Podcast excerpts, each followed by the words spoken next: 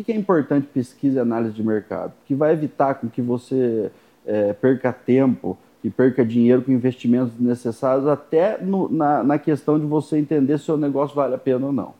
Por exemplo, teve um caso de uma loja que a gente fez uma vez, daquele ramo de sex shop, que, que, que teve que o cliente veio com um monte de pesquisa, querendo montar e pedindo para a gente ajudar ele a desenvolver esse projeto. E aí eu, particularmente, falei, ó, é um tipo de negócio que eu não acredito. Tá? Eu não acredito muito. Por que, que eu não acredito? Primeiro que para você divulgar esse tipo de ramo, ele é mais complexo porque tem algumas é, vertentes de, de marketing que você não pode fazer. Segundo as regras, as políticas, tem coisas que você não pode anunciar. Tá? Porque é um ramo que envolve a parte de sexual, a parte para maior de idade, então é bem limitado.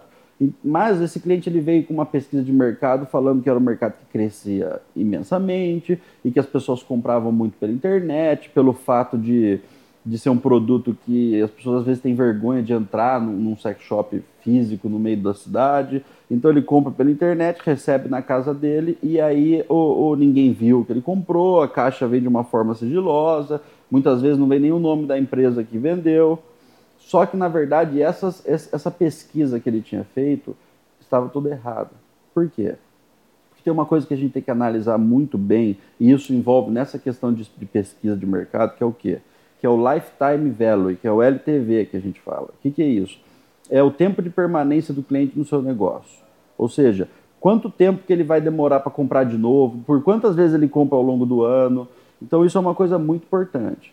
No comércio eletrônico, algum, em algumas situações, não em todas, o primeiro pedido do, do, daquele cliente, muitas vezes, ele, ele, você tem até um, um, um prejuízo, vamos dizer assim. Então imagine tem uma linha aqui do zero, onde quando ele compra um determinado produto, às vezes o, o investimento dele está aqui, ele tá, a linha está tá abaixo da linha do, do, lucro, do zero, como se ele tivesse prejuízo. Por quê? Porque dependendo da situação, principalmente no começo, o, o investimento para captação de cliente é um pouco maior, o custo de aquisição, que é uma coisa que a gente chama de CPA, custo por aquisição. Quanto que eu pago para ter um cliente novo nessa loja? Então, o que, que acontece? Isso é loja, mas é serviço também. Então, o que, que acontece? A segunda vez que ele compra, o lucro vai lá em cima.